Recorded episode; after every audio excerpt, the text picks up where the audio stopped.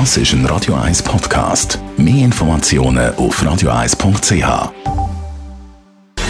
Gesundheit und Wissenschaft auf Radio 1. Unterstützt vom Kopfwehzentrum Irlande Zürich. www.kopfwww.ch Gründe für Unfruchtbarkeit bei Frauen sind extrem unterschiedlich.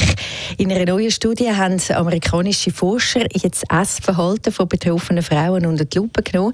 Die Auswertungen die haben gezeigt, dass sich die Wahrscheinlichkeit, unfruchtbar zu werden, mit Fastfood erhöht. Genauer, Frauen, die mehr als einmal pro Tag Fastfood, Tiefkühl oder Fertiggericht essen, die haben ein grösseres Risiko, unfruchtbar zu werden.